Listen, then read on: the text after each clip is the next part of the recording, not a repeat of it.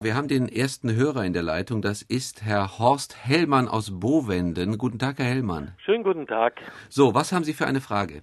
Unser, hier gibt es so einen Flugdienst, der nimmt Aufnahmen auf von der Gegend und da sind ab und zu mal Kornkreise abgebildet.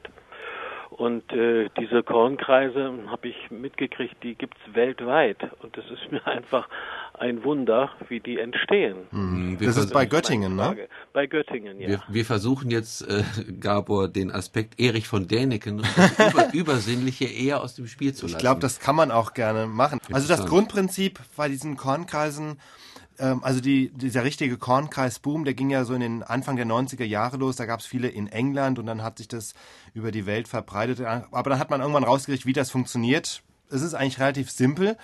Kreise entstehen wie bei einem Zirkel, in dem ein Mittelpunkt da ist und dann irgendwas sich in gleichem Abstand um diesen Mittelpunkt herum bewegt. Und so ist es in der Regel bei diesen Kornkreisen auch. Also was braucht man? Eine lange Stange oder ein festes Seil.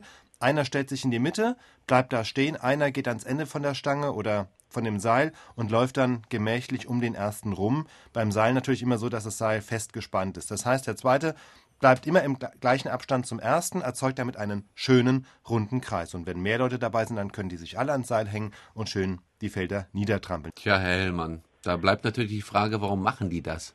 Ja, genau. Aus Schabernack. ja, aber man hat nie die Leute beobachtet und man findet auch nicht Fußspuren. Äh, zu, und die sind riesengroß.